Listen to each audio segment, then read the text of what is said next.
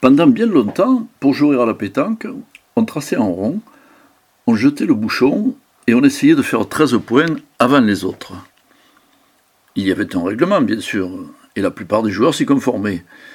Mais en général, ils réglaient entre eux leurs accords ou leurs désaccords, et le recours à l'arbitre était réservé aux litiges les plus importants. Ça, c'était avant, au siècle dernier.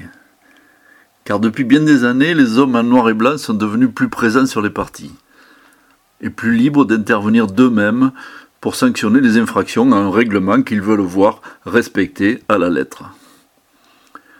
Une évolution somme toute normale pour une discipline qui veut à présent montrer le visage d'un véritable sport, et qui veut donner aux joueurs de la Juve, comme on les nomme parfois à cause des rayures de leur maillot, leur véritable place sur les terrains. Cette présence plus importante marque forcément, où qu'on soit en France, les photos prises durant les compétitions et le paysage de la plupart des concours de pétanque. Une des règles fondamentales du règlement est de ne pas respecter toutes les règles à la lettre, disait Seydou Bayoko. Les meilleurs de ces arbitres le savent et parviennent, dans l'atmosphère surchauffée d'une partie tendue, à suivre à la fois la loi et l'esprit de la loi, et à faire triompher, quoi qu'il arrive, la pétanque.